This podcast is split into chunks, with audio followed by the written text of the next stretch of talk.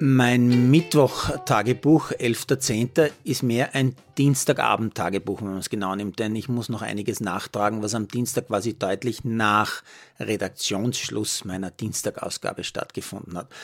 Natürlich habe ich nämlich äh, das Hinspiel der St. Pöltnerinnen für die Champions League Qualifikation in Reykjavik live im TV gesehen und ich muss sagen, ich war beeindruckt, wie effizient die Damen waren, die da für St. Pölten gespielt haben. Diese Legionärstruppe hatte gar nicht so viele Torchancen, trotzdem haben sie ganz glatt mit 4 zu 0 gewonnen. Das Heimspiel nächste Woche sollte also kein Problem mehr sein.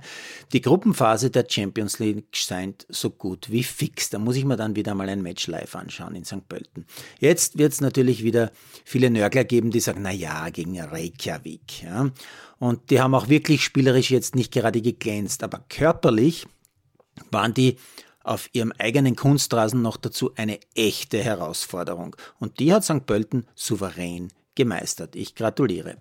Parallel dazu habe ich auch das Match von Frankfurt natürlich mit Dunst, Hernschow und Kirchberger am Ende gegen Slavia Prag gesehen. Die Frankfurterinnen extrem stark. Dunst wieder einmal mega stark. Einen Elfer rausgeholt, einmal die Latte getroffen, ein Assist zu einem Tor. Henshaw im äh, Gegensatz zur Liga von Beginn an dabei, richtige Entscheidung, souverän dahinten gespielt. Am Ende ein 5 zu 0 und da ist das Rückspiel also auch nur noch Formsache.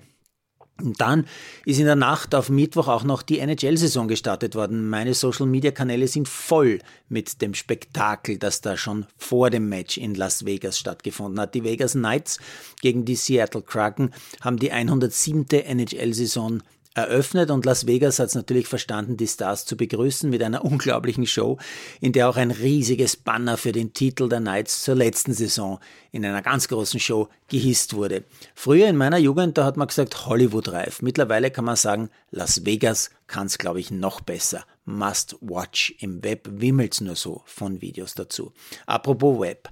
Da gibt's auch unglaublich viele Clips zum Auftritt von Luka Doncic und seinen Dallas Mavericks bei einem Europa-Gastspiel in Madrid. Unter anderem auch zu sehen Real-Fußballstar Toni Kroos, dessen kleine Söhne sich die Basketballsneaker von Luca unterzeichnen lassen.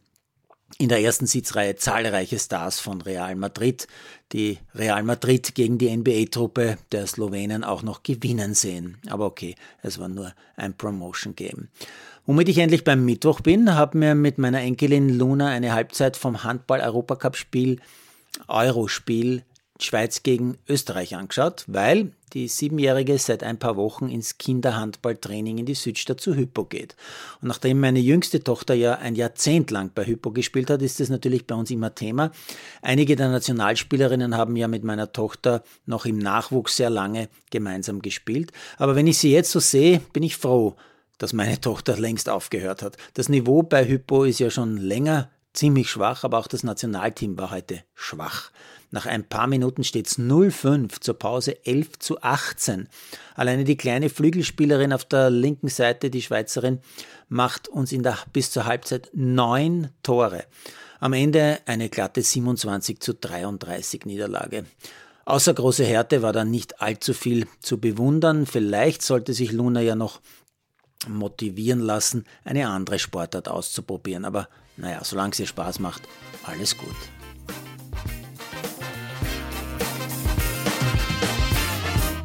Produziert von Malderino